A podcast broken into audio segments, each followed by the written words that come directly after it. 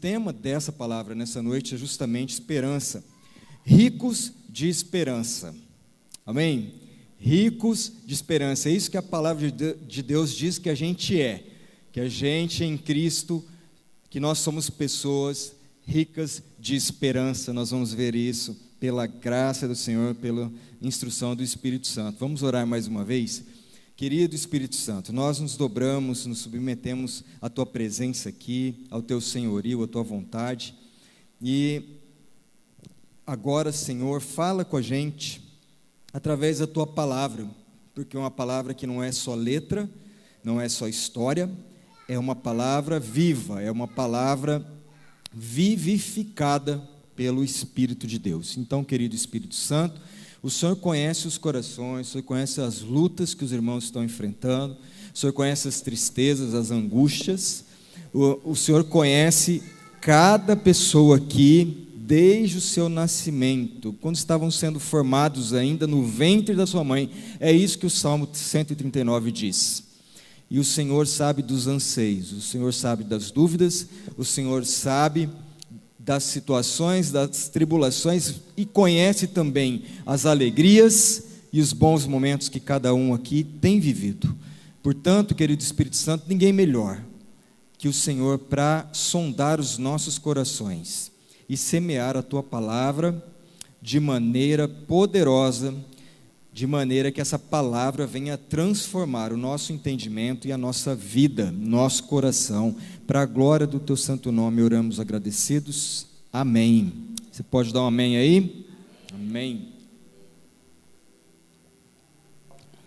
Eu quero começar essa palavra hoje é, apresentando para vocês uma, uma figurinha aqui. Vamos lá, Aline. Essa daí é a flor. E a flor, ela é a nossa cachorrinha. E a Flor já, já vai fazer 15 anos, né, Vilma? 15 anos, é, já é uma idosinha, já é uma, uma senhorinha, a Flor. E é, eu quero mostrar algumas imagens da Flor aqui, porque ela é um cachorrinho meio diferente, irmão, vocês vão perceber, né? Ela tem, ela, ela é uma cachorra muito emocional, né? Aqui a gente tem algumas fotinhas dela aí. Ela também gosta de posar para foto. Você vai ver que ela é uma cachorrinha meio diferente mesmo. E ela tem um, um complexo de emoções. É uma cachorrinha que sempre precisa estar perto da gente. Para onde a gente vai, ela está seguindo, está indo atrás, está andando, está nos acompanhando. Ela precisa muito do toque, né? Às vezes ela deita perto da gente, tem que relar alguma coisa na gente também mas ela também tem umas coisas muito peculiares aí dela. Ela não é muito sociável, ela tem muitos ciúmes, principalmente da Vilma, da pastora, é a que ela mais tem ciúmes. Ela faz, ela prefere algumas pessoas em detrimento das outras, sabe? Ela é bem temperamental. Ela às vezes não aceita as outras pessoas. A gente precisa fazer um processo longo ali para ela poder aceitar uma outra pessoa. Ela é cheia de manias também. Pode passar o próximo aí. Você vê que ela, ela gosta muito de se cobrir sempre. Então ela, ela vai, vai inventando essas modas, ela vai entrando né, na, nas coisas, nas cobertas, nas coisas, tentando ali se cobrir. A gente já sabe que ela também meio que pede para ser para que a gente possa cobrir e ela vai então fazendo esse tipo de coisa aí que a gente está vendo, esses personagens que ela vai assumindo aí. É, a próxima, ela também sorri, viu, irmãos? Falando que ela é diferentinha, né? Porque desde pequenininha a gente falou: cadê o sorriso? Ela fazia assim com a patinha e empurrava né, o beicinho dela para montar um sorriso. Então, a flor também é esse cãozinho aí que, que sorri. E próximo, ela também ela faz pose para foto, irmãos. Que beleza, né? no ângulo certo tal, ela vai. Então é uma cachorra realmente diferente. E por final, mais uma imagem aí da flor. Como eu falei, ela gosta muito de estar relando na gente, né? Você vê que ali ela deitou totalmente, gosta de tomar um sol, não vê a hora de sair um solzinho que ela vai lá e fica tomando sol, e outras coisinhas mais que a gente vai ter muito tempo de falar. Mas eu vou finalizar essa introdução com a flor aqui, é porque, como eu disse, ela é muito temperamental. E, e uma das pessoas que ela tem problema é com a própria Júlia, que é nossa filha da nossa casa. Né? Então a flor tem um misto de amor e ódio com a Júlia, e principalmente na época que a flor entrava no cio, ela virava a super e melhor amiga da Júlia. Mas depois que passava, ela simplesmente. É, vocês vão ver aqui o que, que ela fazia. Vamos ver se a gente consegue passar um vídeo. Tem o áudio aí? E essa aí, então, é a flor, para vocês conhecerem e muitas mais outras coisinhas que ela acaba fazendo, que é muito peculiar dela. Mas você percebe que ela tem isso, né? Ela tem essa alteração muito forte de humor e uma cachorra que sente muito todas as coisas intensamente. Então, por que, que eu comecei com isso? Porque a flor é apenas uma cachorrinha que age pelo seu instinto animal. Né? Agora, porque ela é assim, um pouquinho diferente, a gente não sabe muito bem. É a figurinha carimbada. Mas, pensando aqui na gente, nós somos seres racionais e muitas vezes nós vivemos e agimos e reagimos pelas nossas carências emocionais, não é verdade? Por mais que a gente tenha compreensão das coisas, às vezes a gente tolera uns, não aceita outros, né? Rosna para alguns, que a gente não vai com a cara, e a gente vai vivendo muitas vezes cheio de manias. Às vezes impacientes, intolerantes, complicados, briguentos. Às vezes a gente vive buscando aquilo que apenas nos agrada. E assim a gente vai sendo dominado pelo nosso instinto também, pela nossa natureza humana. Muitas das nossas escolhas são baseadas na nossa natureza, no nosso instinto como seres humanos. Eu dei esse exemplo da inconstância emocional da flor apenas para chamar a tua atenção para algo importante nessa noite. Eu quero que você abra sua mente e seu coração. É que há esperança para mim e para você. Amém? Mesmo a gente sendo assim, às vezes complicadinhos, às vezes cheios de manias, às vezes intolerantes com o próximo. Há esperança, queridos, para a gente, há esperança para aquela pessoinha que você está pensando que é bem complicada, que muitas vezes vive ao seu lado. Há esperança, há esperança. Há uma vida em Cristo para ser vivida, cheia de alegria, cheia de paz. Há uma vida cheia de poder do Espírito Santo, que nos livra justamente desse instinto humano, dessa maneira, dessa natureza humana tão forte, tão presente nas nossas vidas. Ela nos livra de viver dessa maneira, essa presença e poder do Espírito Santo, para que a gente viva como filhos de Deus. Amém? Como filhos amados de Deus. Ah, e vai além também. Deus quer que a gente tenha uma vida tão completa e tão resolvida que chegue ao ponto de transbordar esperança. Transbordar esperança. É o texto de Romanos 15, 13, que é a nossa base aqui para a nossa reflexão dessa noite. Diz que o Deus da esperança vos encha de toda alegria e paz no vosso crer. O Deus da esperança vos encha de toda alegria e paz no vosso crer, para que sejais ricos de esperança no poder do Espírito Santo. Amém? Ricos de esperança. Em outra tradução, isso traz assim: que o Deus da esperança, da esperança viva, encha vocês de alegria e de paz, para que a vida de vocês se encha de energia vivificante do Espírito Santo e transborde de esperança. Bonito isso também, né? Que a gente vai ficar tão rico de esperança, porque Deus derrama o Deus da esperança derrama paz e alegria e nos faz tão completos que a gente vai transbordar dessa energia vivificante do Espírito Santo, a gente transborda de esperança. Mas é impressionante como muitas pessoas que até se consideram cristãs nem consultam a Cristo ao fazer as suas escolhas.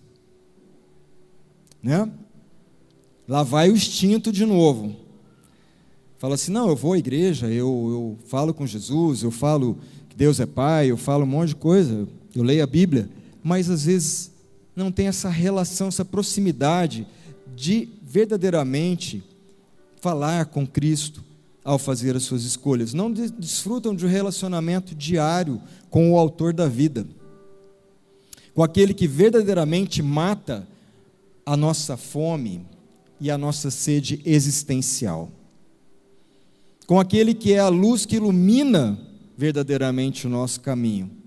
Essas pessoas não desfrutam de um relacionamento com o príncipe da paz, por isso vivem ansiosas, temerosas, preocupadas com tudo. Não desfrutam desse relacionamento com aquele que é a verdade e que dá sentido para a vida. Então, creio que Infelizmente, a gente vive muito pelo instinto, não é, não é verdade, irmãos? Cá entre nós, ninguém está ouvindo. A gente acaba vivendo muito pelo instinto, pelas nossas emoções, pelas nossas carências emocionais. A gente acaba fazendo, ainda mais nesse tempo, muita gente fazendo muito mimimi em relação às coisas.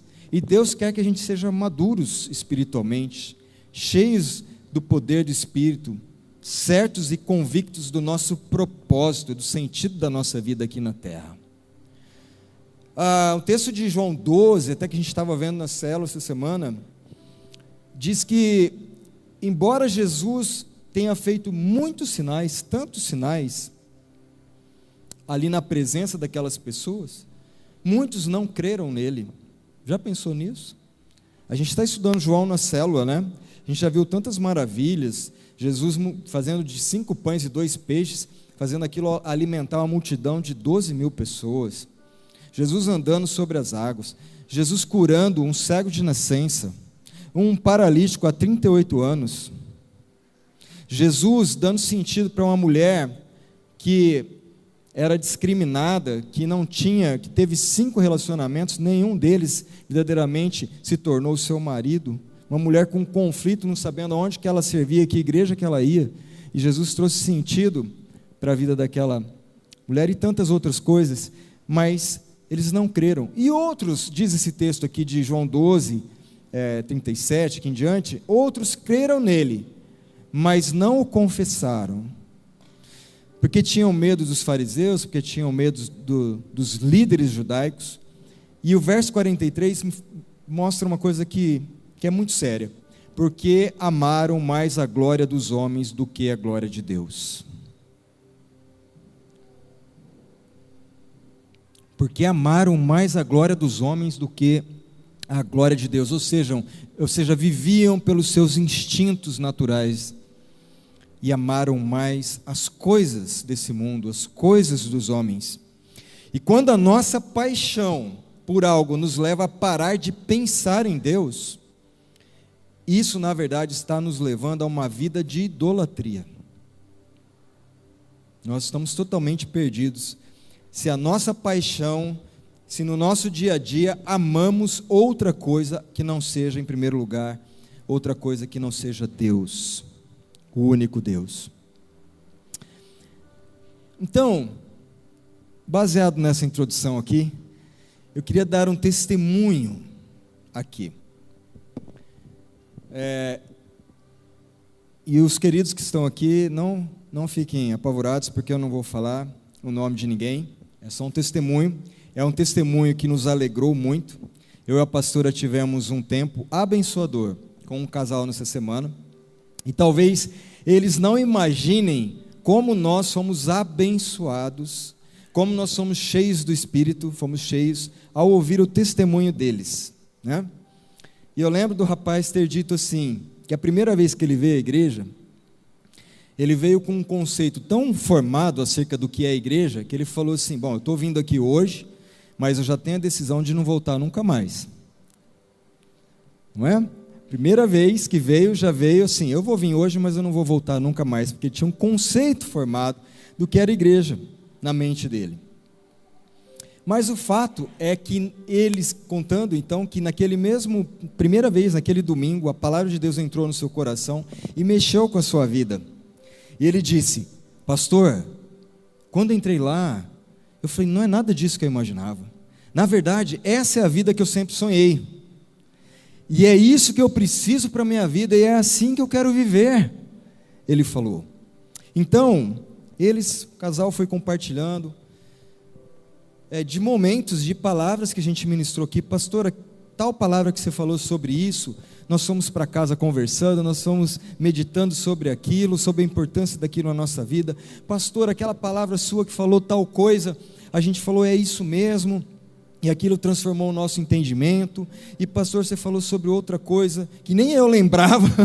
e ali a gente foi conversando e ele falou, e eles falaram, parecia que vocês estavam na nossa casa, que vocês ouviram o que a gente estava falando, pois aquilo depois era falado no domingo. Então, eu e a pastora saímos muito, muito alegres, revigorados daquele encontro simples. Nós almoçamos juntos e nós somos cheios do Espírito ali, viu? Glória a Deus por isso. A Bíblia diz em Efésios 5,18: Mas enchei-vos do Espírito, falando entre vós com salmos. Sabe o que é falar entre vós com salmos, não é você falar assim, ô irmão, bom dia, o Senhor é o meu pastor, e o teu irmão responder, e nada nos faltará. Não, não é isso não, vai fazer isso que vai ficar estranho para quem olhar do lado, né? Porque é um salmo, mas você não precisa é, citar ele para cumprimentar o teu irmão. Falar entre vós com salmos, salmos eram coisas do dia a dia, irmãos. Era tipo assim, ó, oh, irmão, coisa está feia, está difícil, está difícil enfrentar a situação. Eu não vejo saída, mas Deus é a minha fortaleza. Amém? E quando a gente fala entre a gente, contando das, da nossa, do nosso testemunho, dando um feedback daquilo que Deus está fazendo na nossa vida, a gente está falando com salmos e a gente vai sendo cheios do Espírito. E é isso que aconteceu com a gente. E esse é o poder de Deus, esse é o Evangelho. É o poder de Deus que pode transformar a nossa vida, amém? Pode transformar, para que a gente viva para a glória de Deus e para que a gente experimente a Sua vontade, a vontade de Deus que é boa, perfeita e agradável. Romanos capítulo 12. A vontade de Deus é boa, perfeita e agradável. Nós podemos experimentar essa vontade na nossa vida quando a gente permite que o Evangelho entre no nosso coração, assim como esse casal, assim como esses queridos que nos testemunharam, entre na nossa vida essa palavra e nos transforme, transforme o nosso entendimento, transforme o nosso ser. O Evangelho é a boa notícia, são as boas novas, é a voz de Deus, é a Sua palavra, é a palavra que sai da boca de Deus. E essa palavra, ela tem um propósito. A Bíblia diz: que a palavra que sai da boca de Deus não volta para ele vazia. Há um propósito, há um propósito transformador. E o propósito maior é que você entenda, conheça quem é Jesus Cristo, o Filho de Deus, e o que ele fez por mim, o que ele fez por você. Para quê? Para que você se torne um discípulo, seguidor dele, para que a cada dia você se torne mais parecido com ele alguém que carregue agora a natureza de Cristo, não mais viva pelos seus próprios instintos e pela sua natureza humana, mas viva agora carregando a natureza divina, a natureza de Cristo, para viver cheio do Espírito como Cristo assim vive. Amém? Tudo isso é um agir da graça de Deus na nossa vida. Não tem a ver com nenhum movimento meu, nenhum movimento seu, não tem a ver com o que fazemos ou com o que realizamos, não tem a ver com as nossas capacidades ou competências. Tudo é por causa de Jesus. Amém? Tudo é por causa de Jesus. É a graça de Deus, é a graça que nos alcançou, é a graça que nos sustenta ainda pecadores para que a gente se arrependa. É a palavra de Deus que entra na, entre a sua alma e o seu espírito, como diz lá em Hebreus capítulo 4, e ali ela separa alma e espírito juntas e medulas, e ali ela planta a verdade que te liberta, que abre a sua mente para um novo de Deus. Amém? O texto de Colossenses, capítulo 1, versículo 15 a 20, não sei se vocês vão querer estar passando, mas se quiser tudo bem, Colossenses 1, 15 a 20. Ou se você quiser abrir aí também, tá bom, querido? Colossenses 1, 15 a 20. Ele, Jesus, é a imagem do Deus invisível, o primogênito de toda a criação. Pois nele foram criadas todas as coisas. Diga todas.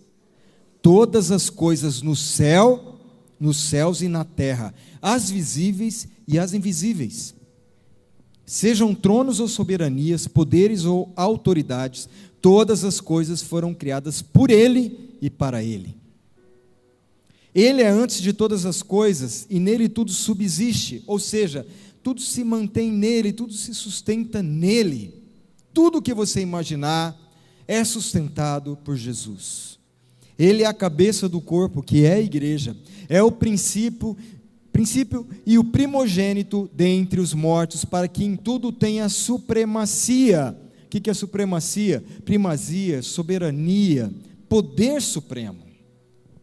Em tudo ele tem o poder supremo, pois foi do agrado de Deus que nele habitasse toda a plenitude, e por meio dele reconciliasse consigo todas as coisas, tanto as que estão na terra quanto as que estão no céu estabelecendo a paz pelo seu sangue derramado na cruz. Amém? Deus quer reconciliar pessoas com Ele. Por isso que nosso irmãozinho querido testemunhou, eu entrei pensando que eu não voltaria nunca mais, mas de repente eu fui alcançado pela graça de Deus, porque Deus me reconciliou com Ele por meio de Cristo. Deus está reconciliando todo o tempo, irmãos. Amém? Deus está reconciliando as pessoas com Ele, transformando os corações e estabelecendo a paz. Porque nós, na nossa humanidade, nós rompemos com Deus. Nós somos para a rebelião, lá no Gênesis.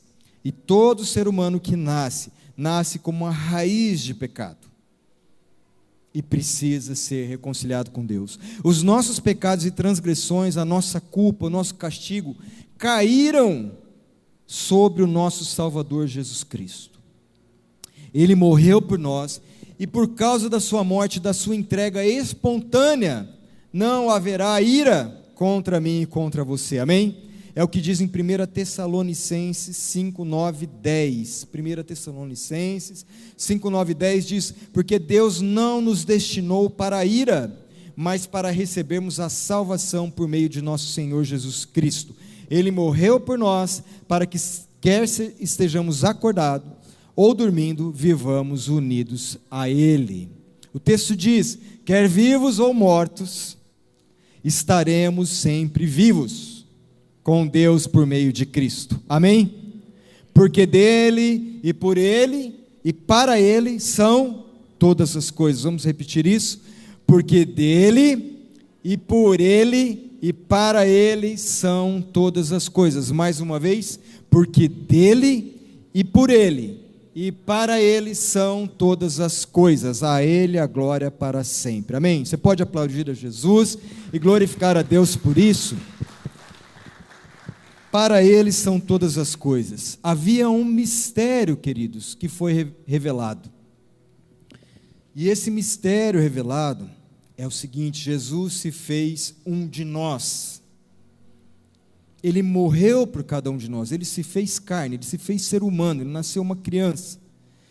Mas ele morreu por cada um de nós e ele nos salvou da morte, da morte eterna. Mas ele fez algo mais completo ainda, pode-se pode dizer. Ele decidiu habitar as nossas vidas, para que a, a eternidade entrasse em nós e para que a gente pudesse viver eternamente. Amém? Para que a gente pudesse herdar a vida eterna. João 14, 23 diz isso. Jesus disse: Se alguém me ama, guardará a minha palavra, e o meu Pai o amará, e viveremos para ele e faremos nele morada. Então Jesus falou: Eu vou fazer morada naquele que ama, aquele que me ama, aquele que guarda a minha palavra, receberá o amor do meu Pai, e nós faremos morada nele. Colossenses 1, 27 diz: O mistério, em poucas palavras, é este: Cristo está em vocês, e isso dá a vocês a esperança de participar da glória de Deus. Simples assim. Amém? Cristo está em nós, e isso nos dá a esperança de participar da glória de Deus. Cristo em nós é a esperança da glória. Amém. Há esperança. Por isso que eu disse lá no começo e agora digo novamente: há esperança. Se Cristo está em nós, há esperança. Há esperança para o seu casamento, há esperança para a sua família, porque talvez só a sua família não seja complicada, as outras todas são, mas há esperança para a sua família, para a sua casa, há esperança para os seus parentes. O pastor está pegando pesado agora. Há esperança, irmãos, para os seus parentes, para os seus amigos. Há esperança para o seu trabalho, para a sua empresa. Há esperança de cura. Há esperança de libertação. Há esperança de salvação. E há esperança de vida eterna. Amém? Se Cristo está em nós, há esperança. Sabe, quando a gente fala de vida eterna, da vida eterna que Jesus nos dá, a gente pensa em algo para o futuro, não é verdade? Pode falar que sim, porque é assim, a gente pensa, ah, a vida eterna está lá para o futuro. Mais para frente eu vou me preocupar com isso. Deixa eu fazer minhas coisas aqui, deixa eu agir do meu jeito, do meu instinto, fazer as coisas que eu gosto, viver pelas minhas carências. Lá na frente, se eu tenho vida eterna, vai acontecer lá para frente. Não.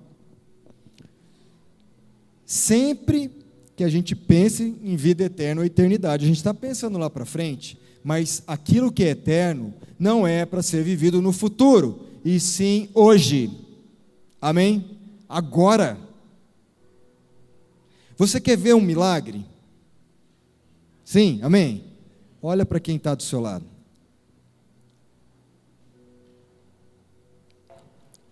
Amém? Essa pessoa que está do seu lado é um milagre de Deus. É um milagre porque nossa vida ela é tão frágil, né, gente? É tão frágil. Os nossos anos aqui na terra são tão poucos. Então é milagre de Deus que a gente esteja aqui. É milagre que você esteja aqui, porque no meio de milhões e milhões de possibilidades, quando um, milhões de espermatozoides correm em direção a um óvulo, você foi o grande vencedor e deixou milhões para trás nessa primeira corrida. Pensa bem, 500 milhões de possibilidades e você, mais espertão, mais rápido, venceu tudo, passou a galera, falou, foi na frente, fertilizou o óvulo, pronto nasceu você.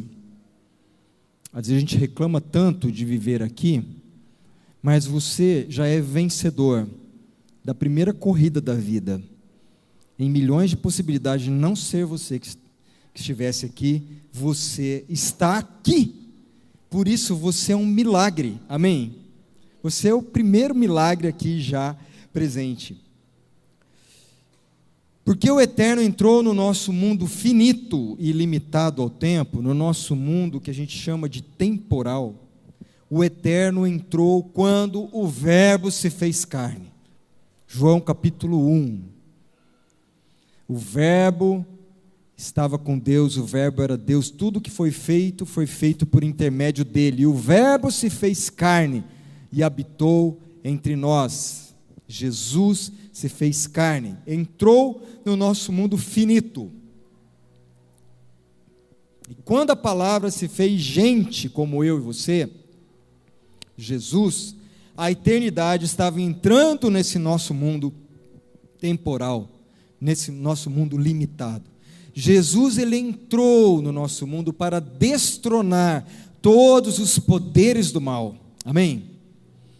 Vencer a morte e nos colocar em novidade de vida. 1 João 4,4 diz isso: Vocês, filhinhos, vocês são de Deus e os venceram, porque aquele que está em vocês é maior do que aquele que está no mundo. Amém? Em outra, em outra versão, maior é o que está em nós do que aquele que está no mundo. Jesus se revelou como um de nós aqui e entrou no nosso mundo para que a eternidade entrasse na nossa história. E ele entrou na nossa vida para morar na vida de cada um. Maior é o que está em nós do que o que está no mundo. E Cristo não vence apenas os poderes do mal ao nosso redor, mas ele também está em nós para vencer o mal que quer nos dominar. Ele não só nos tirou das trevas para a sua maravilhosa luz, como diz a Bíblia, mas ele também tirou as trevas que estavam dentro de nós, quando ele veio habitar a nossa vida, para nos colocar em novidade de vida. Amém? Ele ele venceu toda as, todas as coisas quando ele bradou na cruz: está consumado. E ele venceu a única coisa que poderia nos tirar para sempre, que era a morte. Ele venceu a morte para nos dar vida eterna. Amém? Queridos, esses dias eu vim observando lá em casa que tinha uma planta lá, é podocarpo que chama, né? Aqueles meio. parece um pinheirinho assim.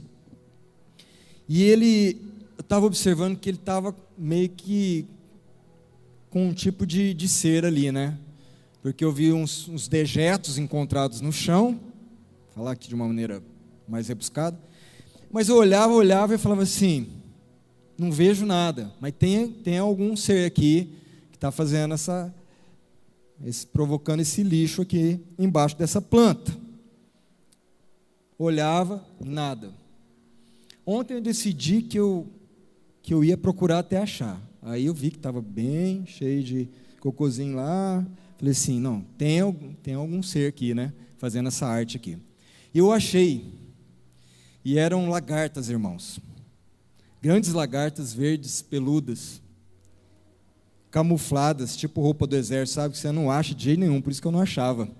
Elas estavam tudo ali, né? Até com um negocinho no olho, assim, ó. Ficar camuflada mesmo. E aí, é, eu precisei acabar com elas, né? Porque senão elas acabariam com tudo, com todas as plantas ali. Eu tive que fazer um lagartocídio, tá bom? Tem que confessar isso aqui diante dos irmãos, fazer um lagartocídio. Talvez dariam lindas borboletas, mas eu precisei interromper aquele mal. Eu precisei interromper aquele mal, porque aquilo ia propagar e dominar tudo.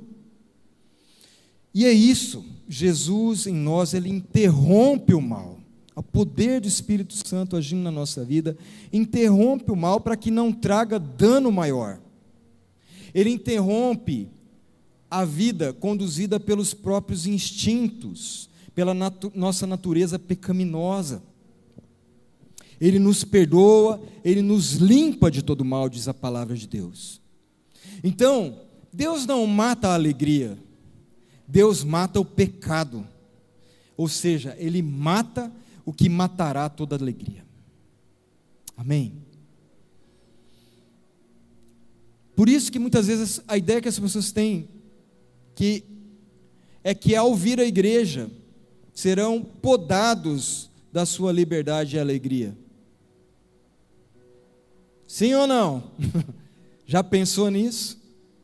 Se eu for para a igreja, Vão fazer uma lavagem cerebral em mim, vão podar minha liberdade, vão tirar tudo que eu gosto de fazer,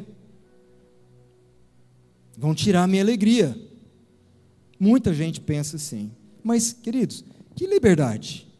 E que alegria o mundo pode dar verdadeiramente? No mundo, nós somos escravos do pecado. E a verdadeira alegria só encontramos em Jesus Cristo. Amém? Só nele nós encontramos. O Senhor é a minha alegria. Só em Jesus somos verdadeiramente livres. Se o Filho vos libertar, verdadeiramente sereis livres. Então, a minha esperança tem que estar em Deus. Em Deus. E não pense que Deus vai dar uma recondicionada na sua vida. Sabe? Tipo, assim, vamos dar uma aproveitada aqui, vamos dar uma recondicionada. Não, ele diz que faz tudo novo. Apocalipse 21, 5 diz: Aquele que estava sentado no trono disse: Estou fazendo novas todas as coisas. E 2 Coríntios 5,17 diz: Portanto, se alguém está em Cristo, é nova criatura. As coisas antigas se passaram, eis que surgiram coisas novas. Se alguém está em Cristo, é um novo ser.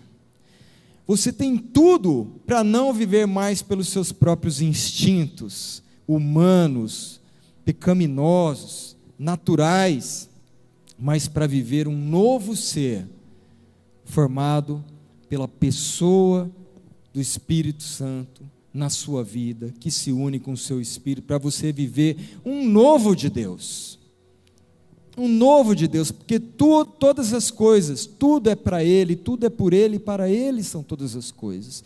Jesus é o autor da vida, é Ele que sustenta tudo. Que tolice seria querer viver uma vida separada de Deus e viver e trilhar os seus próprios caminhos. Nós precisamos nos arrepender disso, daquilo que nós somos sem Deus, das nossas escolhas sem Deus.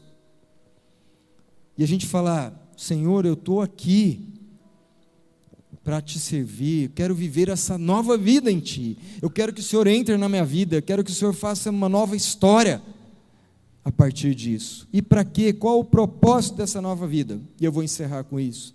Para que você tenha a natureza de Cristo e viva pleno, cheio, rico de esperança, como disse o texto, e transbordante no poder do Espírito. Amém?